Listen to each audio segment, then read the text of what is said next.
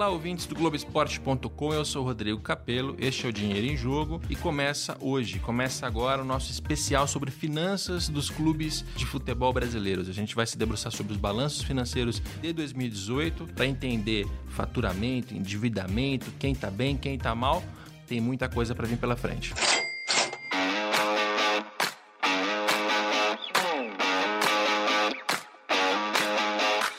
Bom, e para abrir o nosso especial, eu tenho aqui a participação do Pedro Daniel da EY, famosa Ernest Young. Tudo bem, Pedro? Tudo bem, você, Capelão? Prazer aqui participar. Qual que é a tua, a tua função na EY? Eu sou o diretor executivo responsável pela, pela indústria de mídia e entretenimento, que inclui a parte de, de esportes. Maravilha. O Pedro, para quem não sabe, trabalhou na BDO antes disso.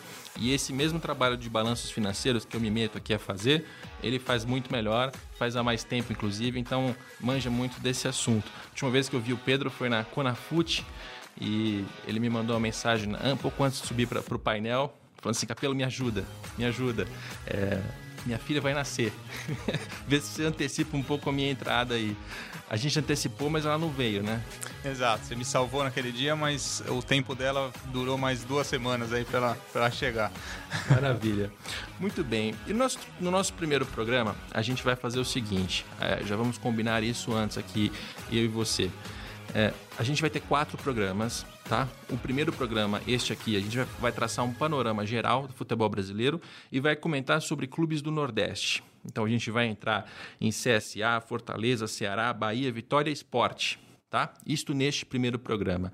A gente vai ter mais três programas, mais um com a participação do Pedro Daniel e dois programas com a participação do César Grafietti. O outro programa com o Pedro Daniel vai ser sobre Sul Minas, ou seja, a gente vai ah, se aprofundar nas finanças de Grêmio Internacional, Atlético Mineiro e Cruzeiro, e os outros dois programas, cada um, um sobre São Paulo, um sobre Rio de Janeiro, tratando dos quatro principais clubes de cada estado. Tá? Então, vamos começar com a nossa, a nossa abertura aqui, futebol brasileiro. Primeiro, queria já ouvir do Pedro, assim, em linhas gerais, como é que como é que está o futebol brasileiro do ponto de vista financeiro? Assim, se você fosse fazer uma introdução em relação a isso, como é que você começaria? É, não. Hoje nós estamos falando no mercado de mais de 5 bi de faturamento dos 20 principais clubes no Brasil. É um mercado que não é afetado diretamente a, a crises financeiras, ou seja, mesmo num, numa situação econômica do país é, não tão é, interessante, os clubes continuam crescendo as suas, as suas receitas receitas, é, o que traz oportunidade de, de, novos investimentos e de desenvolvimento de mercado. É, no outro lado, né, assim como você cresce as receitas, o que a gente vê nos números dos balanços dos clubes é de que as despesas estão crescendo nessa mesma velocidade. Então, nós estamos falando de investimentos, principalmente no, no futebol profissional, né, no departamento de futebol profissional, é, muito elevados é, e poucos investimentos a longo prazo, ou seja, seja de infraestrutura, seja até em modelo de gestão. Uh, vamos colocar os primeiros números, até para o nosso ouvinte ficar tranquilo.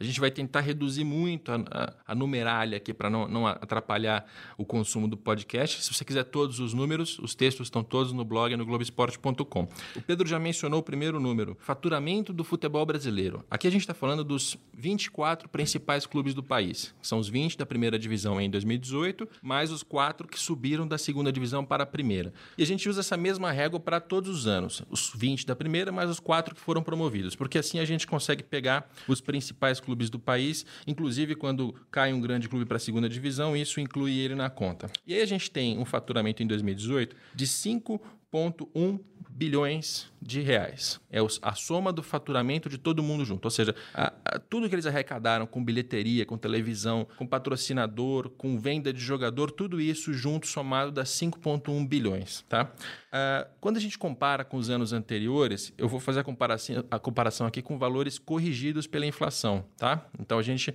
vai ver percentualmente, vai ver também o valor bruto. E a gente percebe uma, uma, uma evolução do futebol que é. Ela explica bem como é que funcionam os nossos clubes e por que, que alguns estão na, na situação que estão. Vamos voltar lá para 2014. Cinco anos atrás, a gente tinha um faturamento de 3,8, 3,9 arredondando bilhões de reais, corrigido pelo IPCA. Aí a gente teve em 2015 um aumento de 5%. Aumentou pouco. Em 2016, a gente teve um aumento de 31% no faturamento Por quê? Foi o ano em que se assinaram novos contratos de, de, transmissão. Esses contratos vieram com luvas, então todo mundo recebeu luvas da TV Globo. Com esse dinheiro a mais, deu a impressão de que estava crescendo. Os valores de televisão ficaram maiores, mas parou por aí, porque em 2017 o faturamento desse, desse bloco de 24 clubes caiu 3%, em 2018 caiu 2%.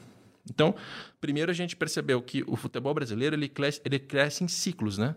Toda vez que se renegocia o contrato de televisão, ele dá um boom. Parece que vai crescer muito, só que ele cresce só isso e continua é, mais ou menos estagnado no mesmo lugar, neste caso com, com uma queda, com uma queda ligeira, mas, mas queda, né?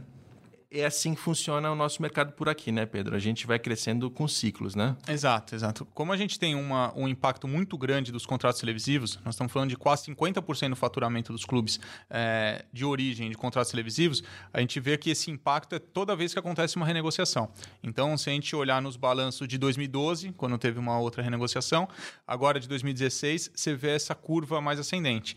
É, o, o, esse é o ponto assim positivo no sentido é, literal dos números números. Agora, se a gente olhar por, por, um outro ponto de vista, a gente vê que o percentual dentro de um gráfico de pizza, se a gente imaginar um gráfico, de pizza das finanças dos clubes, a gente vê o aumento percentual do, dos contratos televisivos. Isso é muito preocupante no, no, médio prazo, porque ele fica muito dependente. É como uma empresa em qualquer outra indústria que tem um grande cliente e você acaba ficando muito é, exposto a, a, e sensível a algumas situações que você não tem controle. É, porque na hora que está faltando dinheiro, você precisa tirar de outras fontes, principalmente agora, porque os contratos foram assinados em 16 com duração de 19 a 24.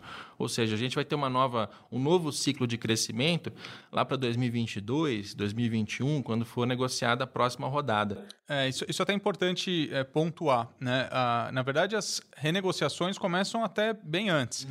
É, óbvio que cada um tem a sua realidade financeira e tem o seu potencial de negociação, mas é, essa discussão já começa em breve, por vários motivos. Entre eles, é, de que a, a, o consumo do conteúdo do futebol está tá se alterando. Então, é, não é mais apenas a TV aberta ou TV fechada. Né? Hoje a gente tem um pay-per-view que tem um impacto muito grande e eu imagino que num, num, futuro bem próximo a gente tenha, com a inovação, com a digitalização das, das coisas, um consumo do conteúdo diferente. Então, é, nova, novas formas de conteúdo, até para a nova geração, que já, já é, consome de uma maneira diferente, a gente vai ter um impacto bem grande nas receitas dos clubes. É, a próxima rodada ela promete por essa entrada do streaming, das novas mídias, é, mas o que eu quero dizer vai levar ainda alguns anos para entrar esse dinheiro no caixa, né? Porque se levou três anos entre a assinatura e recebimento e o começo desse contrato agora, quer dizer, de 16 a 19, o próximo contrato vai começar só em 25, a gente pode imaginar que entre 21 e 22 esses contratos vão ser negociados. Ou seja, em 19 e 20 não tem,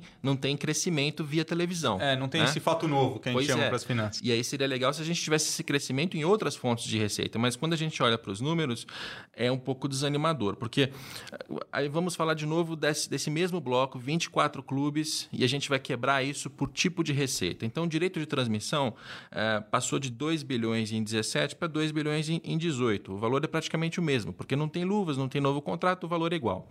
Tá? É, marketing comercial. Aqui a gente está falando de patrocínio, de royalties, de licenciamento, de todo aquele dinheiro que o departamento comercial, o departamento de marketing atua ativamente para conseguir trazer para os clubes. E neste caso, a gente tem um faturamento que em 17 era de 840 milhões de reais, em 18, 700 milhões perdemos 140 milhões aí. Então, você até começou a sua, a sua introdução dizendo que o futebol não sente muito o efeito da crise. Mas se tem um lugar que sente é aqui, né? Sim. Nesse, é, é aquele ponto em que a empresa que está. Uh, ah, demitindo, que está fazendo contingenciamento, que está re reduzindo investimento, ela tira, ela coloca onde é mais seguro, quer dizer, vou fazer propaganda na televisão, onde eu sei que é, é uma aposta certa, o futebol é inseguro, é difícil, eu não, não consigo medir muito bem o retorno, é ali que, que você sente a crise. Sim, sim. Aí a gente pode desmembrar em, em vários pontos também. Óbvio que essa é a primeira coisa que você corta, né? você vai para o investimento mais seguro, né? O, na situação econômica do país, é, isso fica mais difícil né? de você trazer dinheiro para o para o futebol, mas tem a questão do futebol e sua atração comercial. Né? Então, vamos imaginar que se a gente conseguisse é, mostrar para o mercado que o futebol tem a credibilidade necessária, porque a visibilidade ele tem. Né? Aqui nós estamos falando em termos de consumo, é, exposição é enorme, mas é, aumentar isso, atrelar seus ganhos a, ao retorno sobre investimento de uma maneira mais aprofundada, é, é um mercado extremamente atrativo, né? ainda mais falando no mercado brasileiro.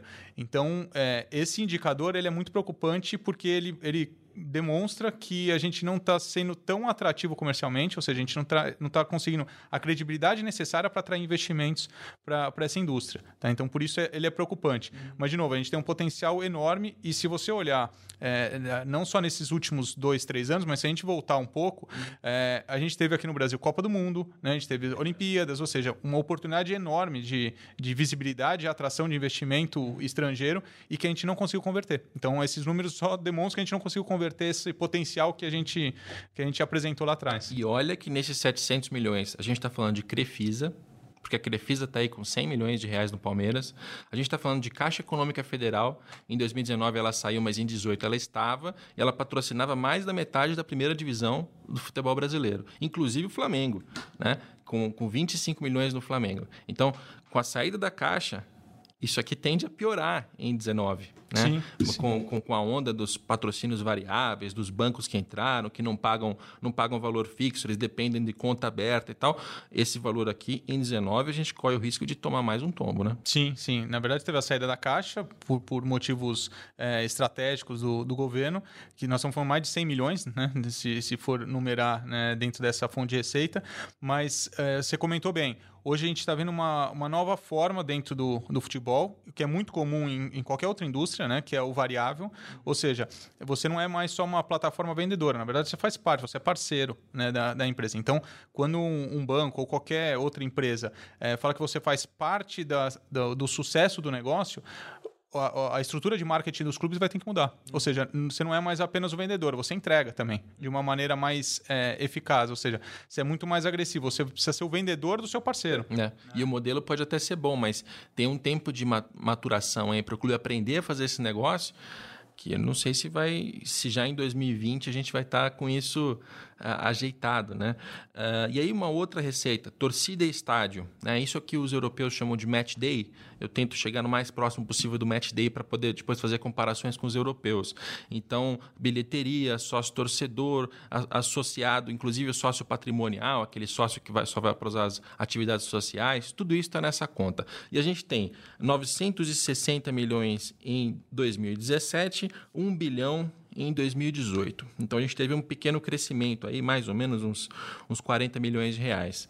Isso é um bom sinal, será? Quem cresceu? O Palmeiras. O Palmeiras saiu de 155 milhões em 17 para 200 em 2018. Ou seja, todo o crescimento que teve o futebol brasileiro, quem teve, assim, grosso modo, foi o Palmeiras. Porque tem um time que tem alto investimento, tem uma média de público muito alta, tem um ingresso muito caro, tem um, um, um plano de sócio-torcedor que, que funciona muito bem também porque o estádio está cheio. Ou seja, o Palmeiras cresceu.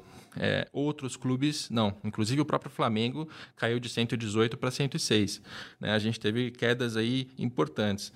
E aí, essa é uma receita que o europeu conta muito e a gente aqui patina, né? Exato. Esse é outro indicador preocupante, né? Então a gente falou bastante de direito de transmissão, de patrocínio, mas esse é um, é um sinalizador que me chama muita atenção, porque em termos de infraestrutura, talvez nós tenhamos a melhor do mundo, uhum. né? Nós tivemos a Copa do Mundo aqui, nós temos 14 novas arenas, né? Das arenas modernas, né? As 12 das, da, da Copa do Mundo, a, a arena do Palmeiras e a do Grêmio, né? E então... ainda tem o Independência. Exato, é. exato. E o Engenhão. É, Dá para contar 16 já, né? Tranquilamente. É muito estádio novo, né? Ou seja, o problema não é o, a, o, o, hardware, talvez seja o software, né? Ou seja, como a gente opera isso. Se você for para o mercado europeu, é, pegar o Arsenal, para usar um exemplo, que tem o Emirates, né? uma arena extremamente moderna, nós estamos falando de mais de 40% do faturamento dele, quase 50% do faturamento dele vem de, de match day. Se você pegar o Borussia, você vê um impacto muito grande de match day. Aqui no Brasil, a gente vê um, um percentual muito próximo de 10%, 12%, o que é muito baixo. Uhum. Né? Então, é, é muito preocupante e demonstra que a gente não consegue trazer o consumidor para o verdadeiro palco né, de consumo, né, da, do entretenimento, que é a arena. Mas aí envolve um milhão de outras situações que não apenas está é, é, tá dentro do, do, do, controle do clube. Né? Então nós estamos falando de segurança, de logística, tem outras situações que impactam isso. E a própria crise do país também tem uma contribuição aí, porque quando o torcedor está desempregado, quando a inflação está razoavelmente descontrolada, o salário dele ele ele compra menos coisas. E futebol, embora os nossos ouvintes que são fanáticos possam discordar, é uma coisa supérflua, né? Futebol é supérfluo e nessas horas vai, vai sair da conta mesmo. Uh, e a gente tem como um, um, outro item, a gente ainda tem uma receita que eu chamo de outros aqui, que é uma série de catadinhos, coisas pequenas que aparecem no balanço. Não vou nem comentar porque não tem muito o que tirar disso. Mas a gente tem ainda as transferências de jogadores, que passaram de 770 milhões em 17 para 1 bilhão e, e 70 milhões em 18. Aí sim a gente tem um crescimento. A gente tem um crescimento de uh, 300 milhões de reais. Ou seja, eh, os nossos direitos de transmissão estão estagnados, o nosso patrocínio caiu, o nosso estádio subiu um pouquinho, mas muito por causa do Palmeiras, e os clubes estão compensando com venda de jogador. Acho que não era esse o recado que o nosso torcedor queria ouvir, né? É, não, na verdade, essa é a grande solução em termos de receita extraordinária, que a gente chama. Então, você imagina que você recebe um, um volume financeiro interessante em 2016, uhum. né? sai contratando, né? Porque, afinal de contas, você tem dinheiro no caixa, uhum. monta o seu time, mas em 2017 você não tem mais esse fato novo. Então, o que, que acontece? Em 2018, para você fechar a conta, você, você vende atleta. É, tem a questão cambial também, que contribuiu bastante, né? A gente vê a desvalorização do real, ou seja, os atletas ficam mais mais baratos para o mercado internacional, né? ou seja, mais atrativos para a contratação, mas a, a, grande causa mesmo é exatamente o fluxo de caixa. Uhum. Então, se, você, a partir, é, mais ou menos é, comparando com pessoa física, um grande vendedor que faz uma, uma boa venda né? num, num ano, e aí ele compra um carro importado. E ele compra um carro importado, que legal, afinal de contas ele tem aquele dinheiro, mas no ano seguinte ele não consegue fazer aquela grande venda. E aí só que tem o IPVA, você tem o seguro, você tem a manutenção daquele veículo que ele comprou. E aí ele não consegue. Então ele é obrigado a fazer caixa de outra maneira. No caso desse, nesse caso ele vende o próprio carro, né? É. Mas é. no caso do clube ele vende o atleta, né? que é. é o ativo dele. É. E isso desvaloriza o próprio espetáculo. E quando você desvaloriza o espetáculo, aquelas outras receitas que a gente estava falando, patrocínio e estádio, elas são prejudicadas, porque eh, todo torcedor quer ir ao estádio para ver o Dudu jogar no Palmeiras, né? E se o Palmeiras tiver que vender o Dudu correndo porque precisa fazer caixa, você perde a, o, o, apelo para trazer o, o torcedor para o estádio, o patrocinador para perto. Então, essa é a saída que a gente toma aqui e é a pior saída possível. Né? Melhor seria se a gente pudesse manter os nossos jogadores o maior, maior tempo possível e fazer receita com as outras maneiras. E aí a gente começa a falar um pouco de dívida, porque então a gente tem televisão estagnada, patrocínio caindo, estádio subindo um pouquinho, mas não o suficiente, e a gente compensando isso com venda de jogador. E mesmo assim, os nossos clubes continuam endividados e cada vez mais endividados. Né? A gente tem um, um, endividamento total em 2018, considerando sempre o mesmo bloco: 24 clubes, 20 da primeira divisão e os quatro que foram promovidos, nesse caso agora, Havaí, Goiás, Fortaleza e CSA. Uh, esse bloco tem um, um endividamento de 7,3 bilhões de reais. Né? Se a gente fizer a mesma, mesma comparação que a gente fez anteriormente, vindo desde 2014, a gente vai ter 6,4 bilhões em 2014. Esse valor eu não preciso corrigir, porque em cima dele tem juros sendo incorridos todo ano, então não, não necessita de correção. 6,4 bilhões. Em 15, 6,4 de novo, não mexeu o ponteiro. Em 16, sobe 4%. Em 17, sobe 7%. Em 18, sobe 2%. Ao mesmo tempo que a receita está caindo, a dívida está subindo. Não, não, precisa ser gênio da matemática para saber que isso aqui está dando errado, né? É, não, a, a correlação é, é, preocupante. Eu acho que é, no, no, no, no, viés financeiro e econômico, é, ter endividamento não necessariamente é ruim. Né? Então, você tem dívidas boas, né, que a gente chama de dívida de investimento. É, isso, isso pode acontecer. É que olhando para os números dos clubes, não é de fato o que acontece. Muitas vezes a gente vê o endividamento, principalmente, a gente vê um fiscal muito grande, que óbvio está refinanciado pelo Profut, mas é grande parte dele, pelo menos, mas a gente vê muita dívida trabalhista e nesses últimos anos a gente gente vê muita dívida de empréstimo, uhum. né? Que é a bancária, normalmente é, é bancária.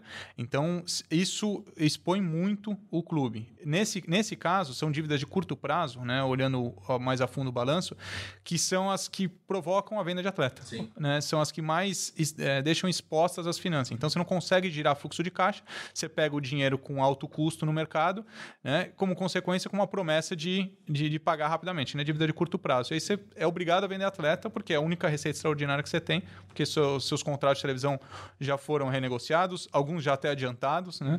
É, então você tem que vender atleta exatamente para manter esse fluxo de caixa. Exatamente. A gente vai fazer, a gente vai quebrar essa dívida em algumas partes, como bem falou Pedro, para a gente conseguir entender um pouco mais a gravidade dela, né? A gente quebra, eu pelo menos quebro em quatro partes: é, dívidas bancárias, que é dívida com instituição financeira, quer dizer, preciso de dinheiro. Você vai até um banco, seja um banco grande, médio ou pequeno, toma aquilo emprestado, dá, uma, dá um contrato como garantia, isso é importante, porque essa não é aquela, aquela dívida que o clube consegue escapar facilmente, porque na hora que ele toma o empréstimo, ele já entrega um contrato como garantia, seja o contrato de televisão, o contrato de patrocínio, o que ele tiver para entregar, ele entrega como garantia. Então o banco vai tomar esse dinheiro. E a gente tem um quadro que em 2017 você tinha 1,2 bilhões, é, 1,2 bilhão nas mãos de bancos, quer dizer, dívida desses 24 clubes com bancos, em 2018, mesmo 1,2 bilhão. Então, manteve a mesma, a mesma proporção, mas com diferenças entre os clubes, porque você tem clubes que conseguiram reduzir esse, esse endividamento bancário, como é o caso do Flamengo, que baixou para quase nada, né? O Flamengo tinha 19, 25 milhões, é, que para as finanças do Flamengo não é nenhum problema. É, em 2019 até ele deve aumentar um pouco mais isso aqui para fazer contratação, mas esse é um, papo para um outro podcast. A gente teve o Grêmio que conseguiu também reduzir o endividamento bancário dele de 80 para 26, uh, e se tem gente diminuindo o endividamento de um lado, tem gente aumentando do outro. Atlético Mineiro subiu muito, Botafogo subiu também. O Botafogo, que até pouco tempo atrás tinha uma, uma política de não tomar empréstimo bancário, é, não teve para onde correr, teve que tomar empréstimo para conseguir pagar suas contas mais urgentes. E a gente tem um quadro aí que é, que é preocupante. A gente tem uma, uma outra parte da dívida que é a fiscal que é justamente a que o Pedro mencionou. Essa aqui está refinanciada pelo Profut, são parcelamentos de impostos não pagos por décadas, uh, e a gente tem ali, é, é, a maior parte dessa dívida, ela era de 2,9 uh, eh, bilhões em 2017, foi para 2 2,860, 2,870 em 2018, então ela até reduziu um pouco, né? mas essa é aquela parte que geralmente não, não tem grandes preocupações, né? porque como está refinanciado pelo Profut, basta pagar direitinho que não vai ter problema. E a gente tem a parte trabalhista. A parte trabalhista é, é também preocupante. A gente tem um bilhão e meio tanto em 17 quanto em 18. O valor não mudou muito. Agora, um bilhão e meio em trabalhista é muita coisa, né? Porque aqui estão todos aqueles ex-funcionários, ex-jogadores, jogadores, é, também aquelas é, dívidas correntes, quer dizer, do próprio ano que você tem que pagar. É, é bastante coisa que se deve aqui, né? Sim, sim. Alguns clubes, é, principalmente no Rio de Janeiro, tem o ato trabalhista, né? Que então já sai direto da receita do clube uhum. o pagamento delas. Mas você comentou bem em relação à fiscal. A fiscal, nós estamos falando aí de um refis de 20 anos uhum. né? É, é, muito comparado, levando novamente para a pessoa física, quando você faz um financiamento imobiliário. Uhum. Né? Então, que você começa o pagamento do, da, da, sua dívida né? e ela, os juros dela é maior do que o que você está pagando. Então, é, é, normal que a curva no começo aumente, né? ela, ela aumenta essa dívida. Agora, a preocupante mesmo é a bancária, que é, que é de empréstimos mesmo, porque essa deixa mais exposta e, e ainda mais se ela for de curto prazo, porque muitas vezes a de, de longo prazo você você consegue uma taxa interessante. Sim. Mas olhando pelo histórico dos clubes na, na, no mercado como um todo, dificilmente você consegue uma taxa agressiva, porque você tem um histórico muito de, de não pagador, né? Você tem um histórico de endividamento alto, né? Então, é muito preocupante. Então, quando você consegue, seja com banco, ou, em, em, muitos casos também tem de pessoa física, né? Você vê uma taxa agressiva que é, é relacionada ao seu risco do não pagamento. É, pessoa física, quando você menciona, é legal de fazer esse, essa explicação, porque em alguns poucos clubes tem ali dinheiro que algum dirigente emprestou, mas com uma, uma roupagem de, de, de, empréstimo bancário, como foi o caso do Paulo Nobre. Não está mais aqui porque foi quitada essa dívida, mas o Paulo Nobre também entrava como bancário. Tinham juros muito, juros muito mais baixos, porque era um empréstimo de pai para filho. É, mas são, são, são poucos. Até no caso do Atlético Mineiro aqui, que é a maior dívida bancária, 250 milhões, aqui também tem é, Ricardo Guimarães que é ex-presidente do clube, tem dinheiro emprestado e é um empréstimo que ele está recebendo de volta, mas sem, sem aquela pressa, né? Sim, sim. Então, assim, aqui tem um, um empréstimo de pai para filho também, mas eh, a maior parte disso aqui é para banco mesmo e com banco é, é difícil. Sim, sim. Além da execução, né? É, você comentou bem. Quando a gente fala de dívida bancária, você coloca é, com garantia algum ativo. Uhum. Então a gente vê uma, uma, um endividamento bancário do Atlético Mineiro, por exemplo, muito elevado. Uhum. O, Atlético, o Atlético Mineiro tem como ativo um shopping. Né? Então ele consegue ser atrativo para o mercado no sentido de ter garantia suficiente para conseguir um, um, um, valor nesse mercado. O que não acontece com a grande maioria dos clubes. Uhum. É, a gente vai falar bastante desse shopping aí no nosso podcast sobre Minas, que vai ter também o Pedro Daniel, mas em linhas gerais é isso. Como ele tem um ativo muito valioso, ele consegue chegar no banco e, e dar o patrimônio como garantia para tomar um empréstimo. Então, o Atlético, historicamente, nos últimos 10 anos pelo menos, gira muito mais empréstimo bancário do que outros clubes. Ele ele toma muito emprestado, ele paga muito empréstimo, mas está piorando. Essa, essa conta está piorando ao longo do tempo. A gente tem ainda uma última linha, que é a de outros, que tem 1 bilhão e meio em 17 e 1 bilhão e 700, arredondando, em 18. Aqui tem é, clubes, é, atletas que foram comprados que você tem que pagar o direito econômico, uma, fornecedores, uma série de linhas pequenas. É, não sei muito bem o que a gente pode tirar daqui, mas aqui é onde entra aquela aquilo que o Pedro explicou em relação ao investimento. Porque nem toda dívida é, é, um, é uma irresponsabilidade ou é algo que deixou de pagar. Às vezes está fazendo investimento. Quer dizer, quando o Flamengo contrata jogadores e vai pagar esses jogadores a prazo, todo mundo paga prazo, ninguém paga jogador à vista, é, isso vale também para o Palmeiras, é, aqui que cresce a dívida, porque você vai ter que pagar isso mais para frente. Não quer dizer que você deixou de pagar alguém ou que você está sendo irresponsável e tal, mas sim que você assumiu um, um compromisso para pagar no ano que vem. Naquela sua história do carro, é, se você compra o carro, parcela ele pelos próximos 10 anos, mas você tem dinheiro para pagar, tá tudo certo, né? É, o problema é se você comprar o carro, dá no ano seguinte, você já não consegue mais pagar o IPVA. Aí tem que vender o carro. Exato, e ainda perde o emprego no meio do caminho. Né? Ou seja, diminui sua receita. É, essa, analogia do, do carro ela é, ela é, perfeita, porque você pode fazer um financiamento, ou seja, você entra numa dívida, mas você tem o dinheiro em caixa. Então, até no conceito de endividamento líquido, por exemplo, seria zero. Sim. Né? Mas no sentido de dívida, você tem. Então, a, se a taxa de juros do seu pagamento do carro for menor do que o, o que você ganha no seu investimento, investimento, excelente. Melhor situação possível. Ou seja, você está ganhando dinheiro é, é, mesmo comprando, mesmo com essa dívida. É o que deveria acontecer com os clubes.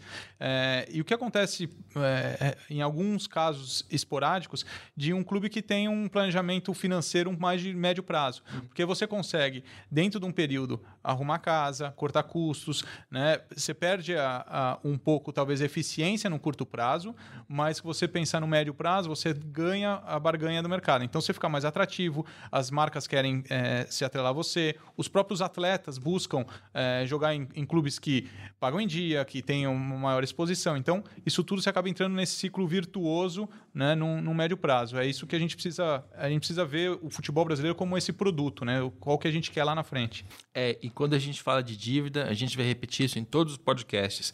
Não necessariamente dívida é um problema, não necessariamente você tem que ter dívida zero, ou isso deve ser um objetivo é, não precisa. A questão da dívida é você consegue pagar. Se você conseguir pagar o que você tem para você está devendo no mercado, está tudo bem. Se conseguir pagar e ainda sobrar um pouquinho, melhor. Né? É, então, quando a gente olha para a lista de endividamento, a gente tem lá em cima Botafogo, Fluminense, Atlético Mineiro, Vasco, Cruzeiro. Cruzeiro subiu bastante nessa lista, a gente vai falar no, no próximo podcast. É, e é óbvio que esses clubes estão tão mal, mas não só porque devem 700, 650 milhões, mas principalmente porque não tem faturamento suficiente e desse faturamento eles ainda tomam prejuízo. Quer dizer, é, ele arrecada tudo que tem para arrecadar, paga os seus custos, falta ainda para pagar as despesas, quanto mais dívida. E é por isso que essa dívida continua a subir. Agora, não é necessariamente por isso que na outra ponta da lista o CSA deve só 4 milhões está é, tá numa condição financeira que a gente vai entrar nesse podcast aqui. É, mas não é só porque ele deve 4 milhões. Você tem que comparar com o faturamento, você tem que, você tem que ver como é que está o fluxo de pagamento dele, né? Você está conseguindo fazer investimento. Então, é, entenda você, ouvinte, para todos os nossos podcasts, em toda essa jornada. Não precisa dever zero e você não precisa cobrar do seu clube que ele, que ele deva zero. A meta não é baixar nesse ranking aqui, o ranking é o de menos. Né? Exato, na verdade é um endividamento equalizado de acordo com o seu tamanho. Né? Não adianta você é, ter um faturamento de 100 milhões e ter um endividamento de 800. Porque aí, é, é que aqui no Brasil a gente está falando dos maiores clubes, nós estamos falando de associações sem fins lucrativos. Uhum. Se fosse empresa, de fato, nós estamos falando de uma situação de recuperação judicial. Uhum. Né? Mas quando a gente fala de endividamento equalizado, significa que a sua dívida está de acordo com o seu tamanho. Ou seja, eu tenho um fluxo de geração de caixa suficiente para a manutenção, tanto da minha operação no dia a dia, quanto para manter esse, esse endividamento equalizado, que é o financiamento imobiliário. Por isso, eu, o exemplo do financiamento imobiliário é exatamente esse. Eu consigo continuar pagando tranquilamente a, a, a esse, esse financiamento, eu tenho minha vida no dia a dia, ou seja, minhas operações equalizadas, e, e eu tenho geração de caixa para isso. Esse é o, é o, o, esse é o objetivo. Meta, é, essa é a meta, ainda mais para uma associação sem fins lucrativos, que não tem repasse né, de, de, para os acionistas, né, de lucro para os acionistas. Bom, a gente já passou por um panorama aí do, do futebol brasileiro, falando das 24 equipes é, de primeira divisão, né? É, as que estavam na primeira divisão e as que subiram são as principais do país. Entendemos mais ou menos como é que anda o mercado como um todo. É hora da gente começar a aprofundar um pouco mais clube a clube. E a gente vai começar neste primeiro podcast pelos clubes do Nordeste. A gente vai começar falando de coisas boas. Vamos, vamos começar bem para terminar mal, Pedro? Talvez é uma boa, boa estratégia essa. E aí, para falar bem, a gente tem que falar do Bahia. Né? O Bahia, que tem hoje como presidente o Guilherme Belintani, está no cargo desde dezembro de 17, ou seja, o primeiro ano dele como presidente de fato foi 18, e é um clube que. É, primeiro, assim, antes até de, de, citar os números, é um clube que tem conseguido, como poucos, é, aproximar do torcedor e fazer o torcedor se identificar com o clube e se sentir representado, não necessariamente conquistando títulos, né, Pedro? Não é o caso assim que não, ele está por uma fase extraordinária no futebol e só por isso atraiu o torcedor. Não, eles estão conseguindo com a gestão, com a comunicação, com a aproximação, com cara, eventos para debater gestão do clube com sócio do, do clube, com não só o sócio conselheiro, né, associado da vida social, mas o sócio torcedor está participando da gestão. Isso é muito legal. Né? Sim, sim, até mais amplo que isso. Na verdade, ele está buscando novas formas de eficiência mesmo. Então, a gente vê situações de, de, de busca por inovação, então de, é, de, de, discussão não só interna, mas até com conselhos consultivos que eles chamam. Né? É, o Guilherme vem fazendo uma, uma, uma, boa gestão nessa linha. Ele também pegou um histórico do, do Marcelo Santana, que também, é, também conseguiu ajustar muito bem o clube de acordo com o seu tamanho e sua realidade. Hoje nós estamos falando do clube que mais fatura no Nordeste. Uhum. Tá? Então, ele ele, passou, vou chamar o arquirrival dele em, em, termos do Nordeste, que era o esporte, que liderou por um bom tempo. Né? O, o Bahia tomou essa posição e nós estamos vendo hoje o, o, o Bahia conseguindo se manter na Série A com um bom planejamento. Porque a gente tem que lembrar que, que hoje, né, se sair da Série A para a Série B, você não, não tem mais aquele o paraquedas, né, que nós chamávamos, que era um, uma, um redutor, né, pra, do contrato televisivo. Então você sai de um faturamento de 40, é, mais ou menos 40 até 50 milhões, você vai para 8, 9 milhões. Então não, não há planejamento que segure isso. Então o, o Bahia está conseguindo, dentro do seu tamanho, dentro da sua receita, né, tamanho quando eu falo de receita, é, se manter na Série A e até beliscando algumas situações de, de torneios é, é, internacionais, né, de vaga de sul-americana, ele está conseguindo de alguma maneira. E tanto que está na Copa do Brasil agora nas fases, nas fases finais. Então é, é, uma gestão bem interessante, não só dentro de campo, né, citei dentro de campo, mas fora de campo isso traz um respaldo interessante. Primeiro número que a gente olha sempre, receita. É, foi de 105 milhões em 17 para 136 em 18. Então, é um clube que conseguiu um crescimento é, importante. 30 milhões num faturamento que era de 100, pô, cresceu bastante coisa, né? É, é claro, a maior fatia desse faturamento vem de televisão. 55% disso vem de televisão. Porque, gente, é, aí tem muito é, pregador, assim, que, que faz o discurso de a gente tem que diminuir a, dependência da televisão, a televisão não pode ser. Ela sempre vai ser o maior faturamento dos clubes. A menos quando você fala do Palmeiras, que tem um grande patrocinador, que tem um estádio novíssimo, que está em São Paulo, que está. Né? Tirando os casos do, do topo da cadeia, a televisão sempre é a maior receita. Isso não é só no Brasil, não. Isso é assim na Espanha, na Itália, na Alemanha, na Inglaterra, na França, em todos os lugares do mundo. É, Agora, o que a gente tem que olhar é como é que as outras receitas estão se comportando. E aí a gente percebe que no marketing comercial, o Bahia foi de 13 milhões em 17 para 10 em 18. Então acompanha aquele, aquele padrão que a gente percebeu no mercado inteiro de ligeira queda na, na área comercial. Quando a gente fala de torcida, né, receita com torcida e estádio, ele passou de 22 para 30. E aí está o pulo do gato.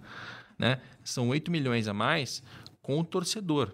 E aqui é onde o Bahia está colhendo os frutos daquela, dessa, dessa gestão que ele está implementando. Né? Exato, né? uma coisa acaba puxando a outra, né? Então, é, como eu comentei do ciclo virtuoso, ele consegue de alguma maneira ser eficiente manter um time competitivo dentro da, da realidade dele, né? Isso atrai o, o, o, o torcedor, ele consegue comunicar de uma maneira muito eficaz aquilo que, que ele quer transmitir em termos de gestão, para onde o clube pode chegar, isso fica muito atrativo. Então é interessante você ver, hoje o, o, o Bahia fatura muito, você, você pontuou bem esse, esse crescimento, ele fatura mais do que clubes que têm uma torcida até maior, ou que estão até localizados em alguns centros comerciais mais desenvolvidos. Né? Então isso é, é um indicador interessante de eficiência. Mais do que os clubes do Rio de Janeiro, por exemplo. Né? É, e quando você tem um, um time que está indo bem em campo, bem fora de campo, você valoriza os jogadores. E se antes, em 2017, o Bahia tinha feito mais ou menos 2 milhões e meio com venda de jogador, em 18 ele foi para 18 milhões. Esse tem também um, um, um, aumento muito grande, que eu acho que difere um pouco do que a gente estava falando há pouco sobre a venda de jogador por necessidade de desespero. Não é o caso do Bahia, porque é, na realidade do Bahia, o normal para o Bahia era não vender jogador pra, praticamente nunca ou vender muito barato né? Vender, uh, pega um destaque que, que, saiu no Campeonato Baiano e se desfaz dele para um clube de, uh, de São Paulo, do Rio de Janeiro, por um, um, valor muito baixo. Quando o Bahia se prepara fora de campo e melhora o desempenho dentro de campo, ele consegue, inclusive, melhores, negocia melhores condições de negociação. É, e, e ele né? consegue faturar mais. Né? Ah, e até aproveitando, uma sinalização muito clara de que isso está acontecendo é que nesse, nesse ano, agora já em 2019, o clube está conseguindo vender atletas diretamente para o mercado europeu. E, e com valores interessantes ou seja, é, ele não precisa mais da ponte, ele já é uma vitrine interessante para o mercado europeu. Né? É, ele não é mais a ponte para algum grande clube aqui no Brasil, né? um clube de São Paulo, do Rio, né? ou de, do Rio Grande do Sul, Minas. Né? Ou seja, ele já consegue, ele já pulou essa etapa. Isso é uma sinalização bem interessante. Bem interessante. Nos custos, eu gosto de separar isso em é, quanto se gasta com remuneração do futebol profissional e outros gastos administrativos. Claro que tem uma série de gastos aí dentro que a gente poderia ficar debatendo aqui, mas é, eu, eu costumo separar assim porque com os salários a gente consegue fazer aquelas correlações um pouco mais próximas em relação à performance. Quanto mais se gasta com o salário do jogador, supostamente melhora o desempenho dentro de campo, porque você está gastando melhores salários para melhores jogadores. Então a chance dele performar é maior. E nesse ponto, o Bahia passou de 67 milhões em 17 para 72 em 18. Então você percebe que está gradativamente aumentando esse valor. Se a gente puxar essa linha mais para trás, ela vai de 48 para 58, para 41, faz uma economia, depois 54, 63. Quer dizer, ele está subindo esse investimento. Sim, que, mas está né? tá em linha com o crescimento da tá receita. Está em linha com o crescimento da receita. Você percebe por aqui que eles não estão sendo irresponsáveis. Que se tivessem sendo irresponsáveis, a receita estaria descendo e o salário estaria subindo muito a gente percebe os dois caminhando mais ou menos juntos. O Bahia teve um, um, um, lucro, né? um superávit, porque é uma associação sem fins lucrativos, de 4 milhões e meio no ano passado. O lucro, eu acho que é um, é um dos indicadores que é, superestimam na hora de, de, analisar, né? porque tem, tem muita coisa contábil aqui dentro, não necessariamente isso aqui é dinheiro que sobrou no caixa. Né? É, exatamente, exatamente. Tem diversas linhas que, que impactam isso, que não necessariamente é, nossa, legal, esse é um lucro que eu consigo repassar para o acionista, ou, ah, não, esse é o que eu tenho no meu caixa a mais do que eu gastei. É, você tem, é, você tem questões contábeis que não, não permitem não essa análise. funcionam assim, é, né? É. E as, as pessoas fazem uma balbúrdia em cima de um, de um prejuízo ou, ou uma festa em cima de um lucro, não necessariamente é o caso. No endividamento do Bahia, foi de 188 para 182. Então, reduziu. E aí a gente percebe que para onde vai esse dinheiro? Ele fatura mais, ele consegue colocar uma parte disso para reforçar o time dentro de campo e outra parte disso para melhorar a situação para o ano seguinte. É, e a linha da, da, dívida que ele mais baixou foi a de é, empréstimos bancários. Foi de 7 milhões e meio para 2. Quer dizer, sabendo que vai vir um, um 2019 mais difícil, o fluxo de caixa da televisão que mudou, que né, tem uma série de, de desafios da economia, do futebol, reduz o endividamento bancário, não tem por que arriscar, né? É, a parte do Profut, 118 para 116. 60, 63% do, uh, da, da, dívida do Bahia está no Profut. Então, a, a, situação do Bahia é muito mais tranquila do que muitos outros clubes aqui no Brasil. Exato, ele consegue já ter uma visão mais de médio prazo, ou seja, onde que eu posso chegar. Que ele já está nadando num, num, num, mar mais tranquilo, ele já passou aquela arrebentação que normalmente os clubes estão, né? Uhum. É, normalmente os clubes estão é, tomando sufoco de todo lado, o Bahia já pode levantar a cabeça para pensar para onde que eu vou. É, óbvio, isso também não significa que é, tá tranquilo, pode contratar as, as, grandes estrelas, sair investindo que vai dar tudo certo. Não, mas ele tem o, o oxigênio né, necessário para poder fazer essa reflexão estratégica, ou seja, onde que eu consigo chegar. E dá para perceber que faz bons negócios no mercado de transferências, né?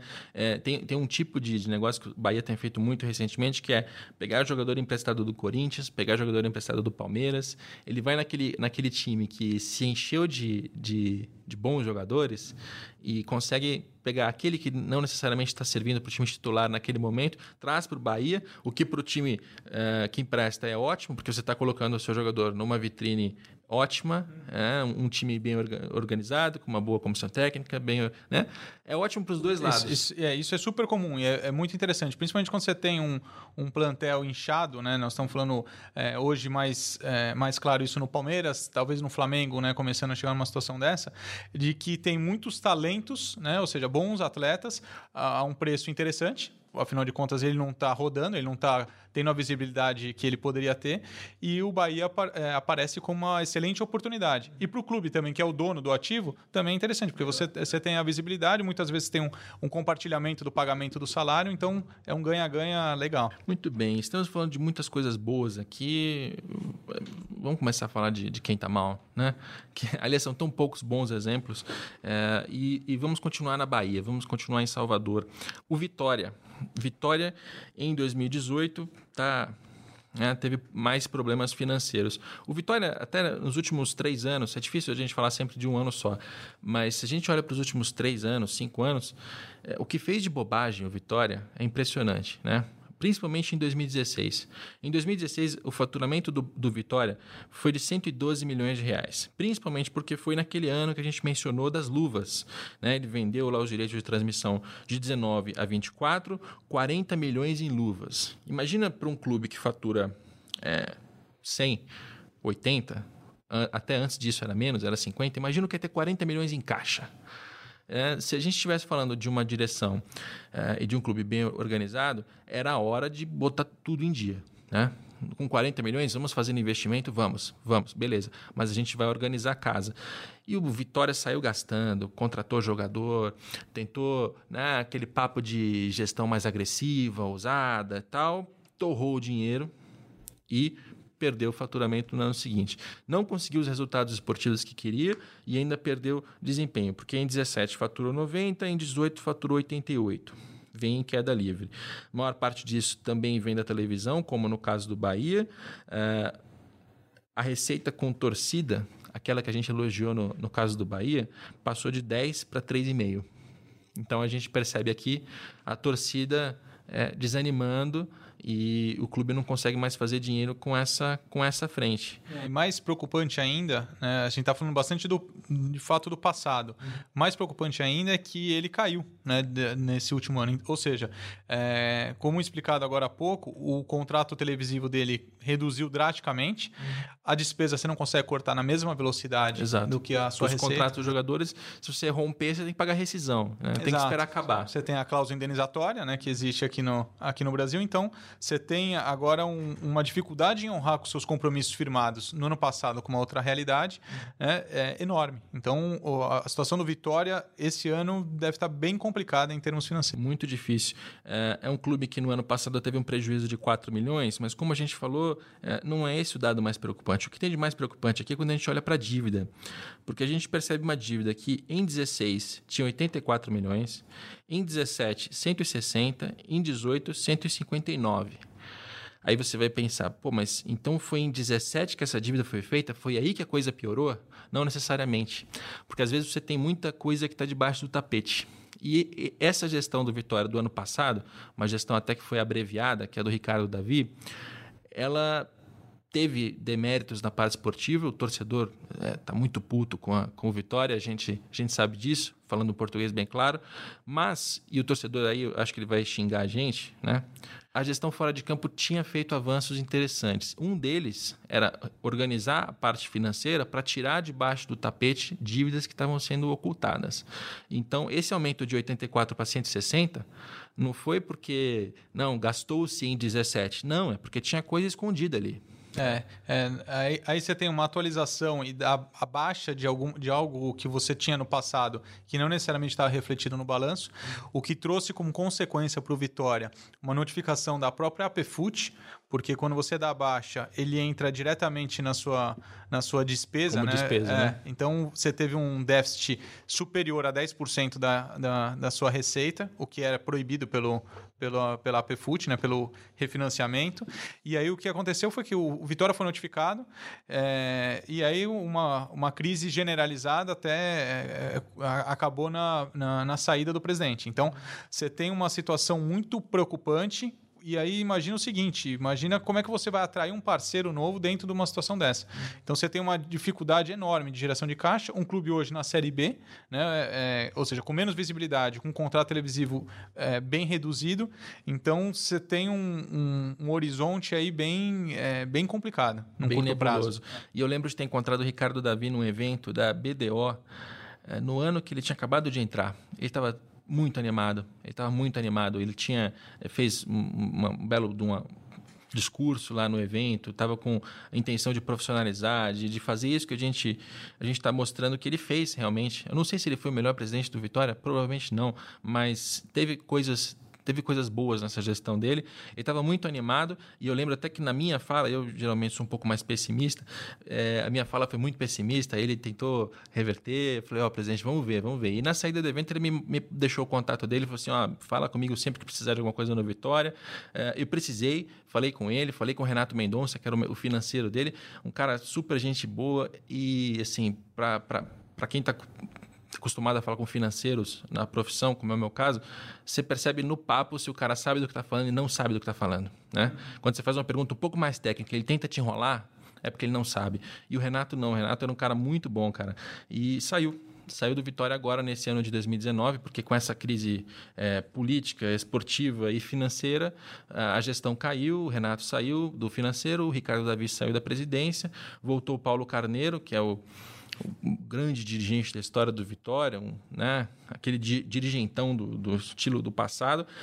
Tomara que consiga é, recolocar o Vitória nos trilhos, mas como o Pedro mencionou, assim, a situação ela é muito complicada porque caiu para a segunda divisão, vai perder faturamento com televisão, tem uma dívida de curto prazo de 30 milhões. Uhum. Ah, parece pouca coisa. Mas diante do que o Vitória fatura, sendo que você está perdendo isso de faturamento de televisão, é, é, um, é um ano bastante complicado para o Vitória. Se não subir para a primeira divisão de primeira, como deveria ser, uhum. não, não vai ser surpresa. Não, né? corre um risco bem, bem preocupante. assim.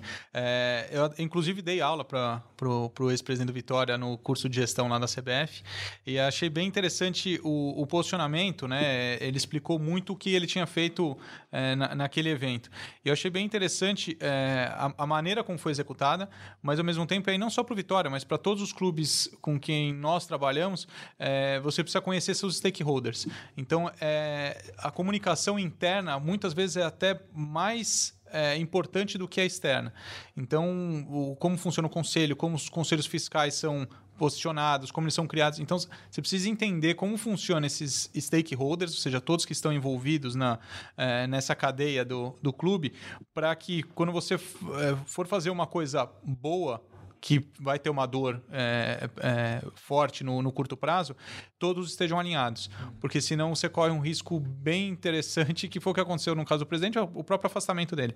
Né? Então, a gente vê em outros casos de outros clubes que se comunicaram internamente, ou seja, ó, nós não vamos ser campeões nesse momento, nós vamos arrumar casa, agora aqui vai funcionar uma... Nós vamos honrar com nossos compromissos, e aí você ganha tempo para fazer as suas, a, a, a reestruturação. No caso do Vitória, não deu tempo. É. Né? E agora com a queda para a segunda divisão, complica. complica ainda mais.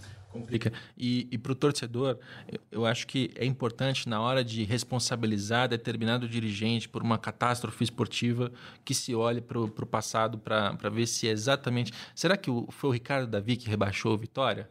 Ou será que foi aquele presidente de 2016 que pegou 40 milhões da Globo em luvas e torrou o dinheiro? Né? Aqueles 40 milhões teriam feito muita coisa em 2018. E a gente vai de, de, de Salvador para Recife para falar do esporte.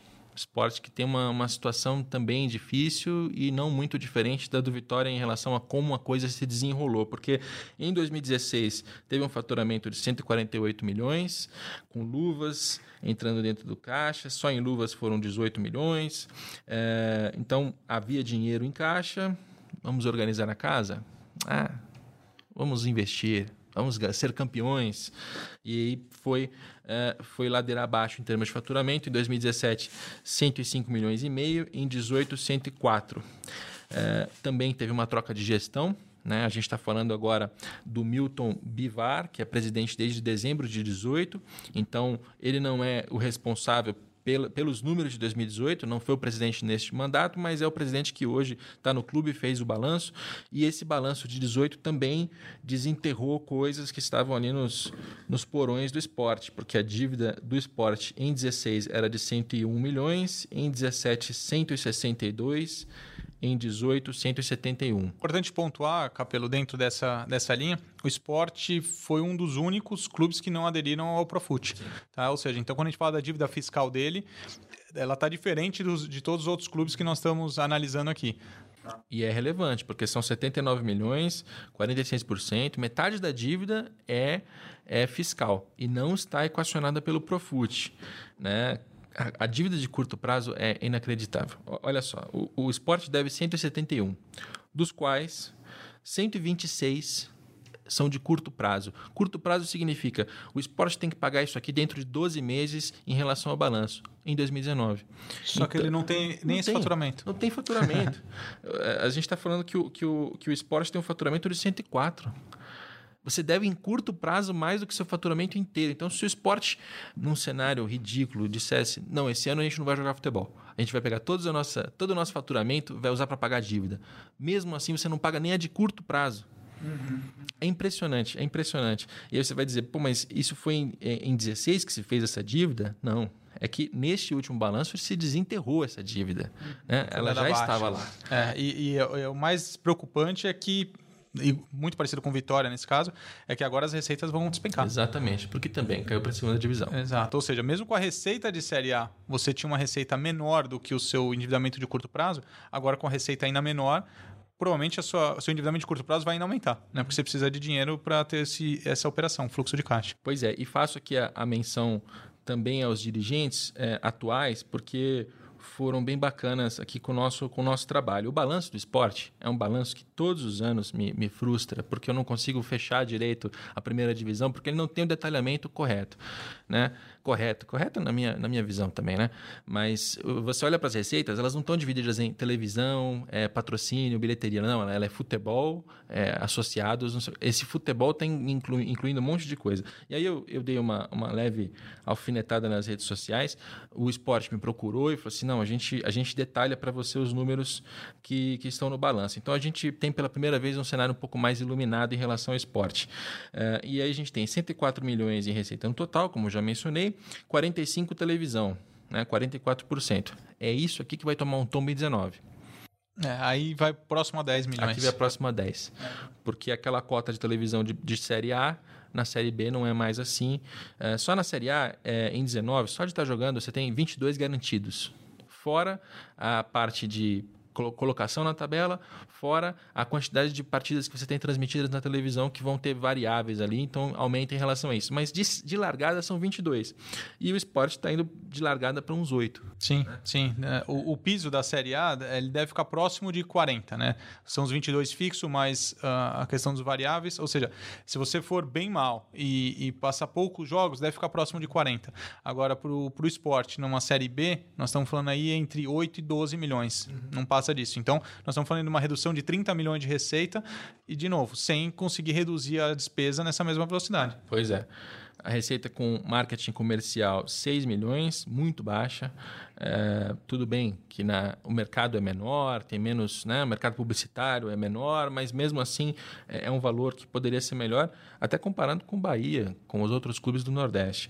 Torcida, 22 milhões, é um número relevante, se a gente comparar principalmente com o Botafogo, com o Vasco, arrecada mais do que esses clubes, é relevante, e venda de jogador 28 milhões, é, sendo que esses 28 não estão recorrentes. Né? Uma hora você consegue fazer um bom negócio e vender jogador, ano que vem não tem mais. Estando na segunda divisão, o seu ativo está desvalorizado. É, era esse ponto que eu ia levantar. Em 2018 você tinha uma Série A. Né? Ou seja, você tinha uma visibilidade interessante. Jogando Série B, sua visibilidade é completamente diferente. Os seus jogadores são menos atrativos é, em, termos de, é, em termos comerciais. Bom, e os dados, para dar, dar os nomes aqui a quem, a quem nos ajudou, foi o Ricardo Veloso, é, que tem um cargo lá, se não me engano, é de assessor da presidência, mas que está trabalhando bem na parte financeira. Ricardo Veloso mandou detalhamento. Muito obrigado. Espero que o balanço do esporte. Eh, ele até já mencionou, me explicou em off que. É, tem, tem mudanças que você não consegue fazer tão rapidamente. E uma delas é no balanço. Você não consegue reestruturar um balanço, né? É, fazer mudanças muito, muito drásticas em poucos meses. Como a gente está mencionando, essa gestão está no, tá no esporte é, desde 2019. Ela acabou de entrar. Sim, e o CFC, no caso o Conselho Fiscal de Contabilidade, ele não exige algumas aberturas que é, que é né, essa padronização que o, o Capelo está comentando aqui. Ou seja, é, quando você desmembra os balanços dos clubes, normalmente eles têm as aberturas parecidas, mas ele não é não uma... é uma obrigação Exato. legal, né? Exato. Eles não estão fazendo algo ilegal. É isso, o esporte não está infringindo Só nenhuma... Só estão atrapalhando a vida do mercado e da torcida ao, ao não dispor das informações da maneira mais transparente possível. A gente vai agora é, de Recife é, para o Ceará porque a gente tem dois exemplos bacanas lá, tanto o caso do Ceará quanto o caso do Fortaleza, ambos na primeira divisão atualmente. A gente não sabe se ambos vão conseguir terminar o ano na primeira divisão, porque eu não estou jogando praga aqui não, mas é, é, é difícil para clubes que vêm da segunda divisão, que tem menor faturamento, menor investimento, conseguir se manter, ainda que o Rogério Ceni seja o seu técnico e, e tenha, tenha um resultado bacana recente. Ah, mas o Ceará conseguiu no ano passado. O Ceará conseguiu, exatamente. A gente espera que o Fortaleza também consiga. Acho muito legal a presença dos dois na primeira divisão, também porque são clubes de maior torcida, que deixam o campeonato mais nacional. É, acho muito legal que esses clubes estejam lá, em vez de, de outros clubes que eventualmente têm torcidas muito pequenas, que não. Né? É o caso interessante que é um incentivo positivo de um contra o outro, né? Uhum. Ou seja, a gente vê o Ceará que chegou na Série A antes do, do Fortaleza, e aí você vê uma pressão maior do Fortaleza, o Fortaleza fazendo um excelente trabalho, sendo campeão da Série B, uhum. é, e o Ceará agora tendo que responder, ou seja, é uma, um ganha-ganha. Um é, né? é muito legal, uma rivalidade interessante. O Fortaleza é presidido pelo Marcelo Paz desde novembro de 17, então em 18 ele teve o seu primeiro ano inteiro de gestão. E nesse primeiro ano de gestão, ele subiu o faturamento de 24 para 49. Isso aqui é um sinal claro de bom trabalho, né? Porque aumentou bastante a receita do, do Fortaleza. É, até me chamou a atenção no, no balanço deles que a receita com televisão está em um milhão só é, eu não sei exatamente como é, como é que isso pode ser, porque na segunda divisão você tem um valor de 6 a 8 milhões ali, que é mais ou menos estático para todo mundo. Eu vou tirar essa dúvida aqui antes de, escrever o texto sobre o Fortaleza. Deve estar em alguma outra abertura. Deve estar em alguma outra rubrica ali, talvez a de patrocínios, porque na área comercial eles têm 16 milhões e meio. Talvez em, em patrocínios eles interpretaram alguma coisa nessa linha e colocaram lá. Uh, mas fato é que a torcida gerou 27 milhões. Né? É, uma, é uma receita com torcida também bastante relevante. A venda de atletas praticamente não entra em campo no caso do Fortaleza, porque fez 800 mil reais com essa, com essa linha, que tende a até melhorar. Né? Se fizer uma, uma boa exibição no Brasileiro de 19, a chance de vender o seu destaque para um time da, do topo da cadeia cresce consideravelmente. É, né? esse, esse é um, um, indicador de torcida, né, em termos de fidelização, bem, bem legal. Ou seja, é, o clube conseguiu se comunicar com a sua torcida também de uma maneira é, eficaz. A gente viu uma, uma, uma situação de médio prazo, tanto de trabalho do futebol, mas de gestão. Ou seja, a gente vê o futebol com o treinador durante toda a temporada. A gente vê um, um discurso do presidente, do Marcelo, muito é, é, pensando no médio prazo, e a torcida compra isso. Então a gente vê um, uma média de público muito interessante, muito legal. A gente viu um sucesso dentro de campo, né? Que uma coisa acabou levando a outra. E a gente, eh, nesse começo de ano, mais um título né, para o Fortaleza. Então ele entra num, no, na Série A, né? Ele está participando da Série A num ritmo muito legal, assim, de festa mesmo da torcida. Ou seja, é, tem tudo para conseguir um, um trabalho interessante em termos financeiros para pensar no médio prazo. Tem muito clube, não, não necessariamente é o caso do Fortaleza, tá? Mas tem muito clube que sai da Série B pensando em, em chegar na Série A para você conseguir fazer caixa e reestruturar. Para depois, no ano seguinte, quando você voltar para a Série B, você conseguir competir já em pé de igualdade para depois ficar na Série A. Né? Eu conversei com muitos dirigentes de, de Série B que tinham essa mentalidade. Falaram, bom, eu, eu, se eu subir e pegar um contrato de 35, 40 milhões, eu consigo fazer caixa, mantenho o meu time em termos de, de receita, de despesa de Série B. Uhum. Obviamente não vou conseguir competir com Palmeiras, Flamengo, Corinthians, Grêmio, etc. Eu caio para a Série B, mas aí eu tenho um fôlego financeiro. Aí eu consigo fazer um time competitivo para ganhar a Série B e para depois conseguir ficar na Série A. Ou seja, esse é o, é o planejamento de médio prazo. É. Né? E eu, eu, vejo no Fortaleza uma situação, é, não que ele pense em cair para a Série B, pelo amor de Deus, não é essa a ideia, mas que ele está, de alguma maneira, se estruturando para chegar num patamar diferente do que ele estava. Né? O, o, Fortaleza teve muita dificuldade de sair da Série C para a Série B. Né? Toda vez que chegava no mata-mata acontecia alguma coisa, né? o torcedor do Fortaleza já estava até. Pô, só, as coisas só acontecem com o Fortaleza. Então, é, o, desde que o Marcelo entrou, eu estou vendo um discurso muito mais de médio prazo, o que, o que tende a, a ser bem interessante para a gestão do clube tem um endividamento de 27 milhões, uh, mas quando a gente quebra isso, a gente tem é, 9 milhões na parte fiscal, então é aquela parte que não suscita grandes preocupações, salvo inadimplência, quer dizer, pagando está tudo certo.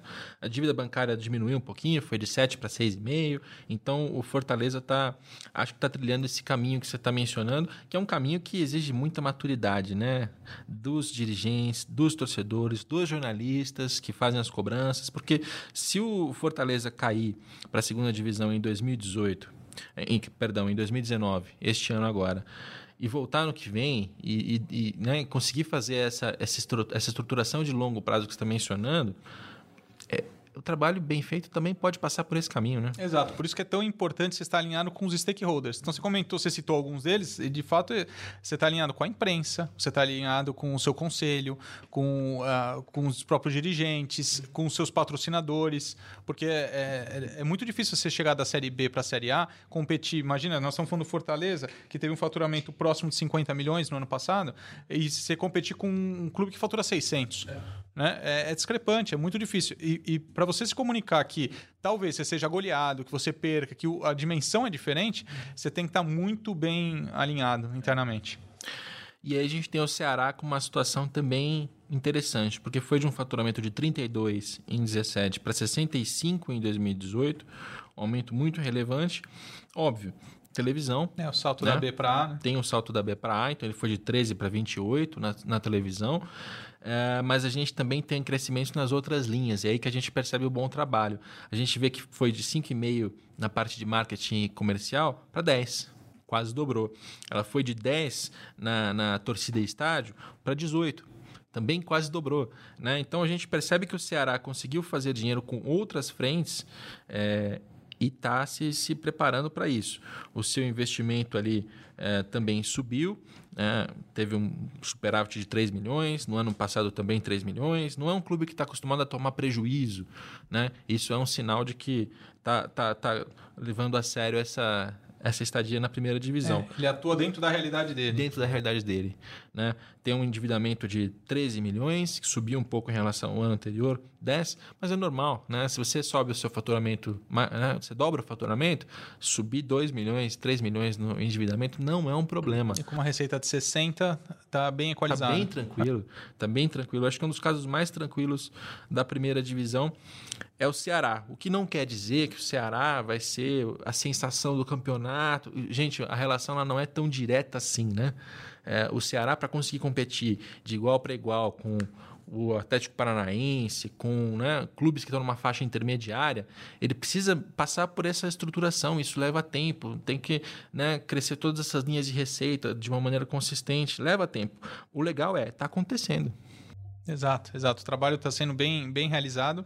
É, talvez a última rodada do ano passado é, tenha sido um, um, ponto muito importante nessa reestruturação, ou seja, a manutenção na Série A na última rodada foi, foi um ganho, né, na, nas duas últimas rodadas, né, foi um, um ganho interessante para o clube, porque agora ele consegue realmente pensar é, onde que ele pode chegar. Ou seja, os clubes que estão chegando à Série B, eles têm que nadar ainda para conseguir chegar no patamar do, do Ceará. Então, é, ele está em pé, ele está em vantagem em relação a esse, esses clubes e até em alguns outros clubes que também se salvaram nas últimas rodadas, mas que estão afogados em dívidas. Então, Sim. você vê o Ceará com um endividamento equalizado, né? ele tem um faturamento seis vezes maior do que sua, sua dívida, tem uma relação saudável, e enquanto que alguns competidores não estão conseguindo manter os seus salários em dia. Então, Sim. É, é... Botafogo, Vasco, Fluminense são clubes que têm faturamentos muito maiores, mas como estão tão endividados, o Ceará tende a ter uma, uma competitividade, né?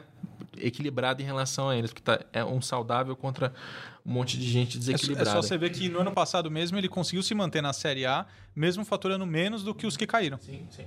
É, o faturamento aqui é, é um indicador, mas o legal é, é olhar para todos os dados juntos e tentar chegar a uma conclusão de como é que as coisas estão indo. Nosso tempo está mais do que estourado, nossos podcasts costumam ter 45 minutos, uma hora no máximo. Esse já passou de uma hora, mas não tem problema.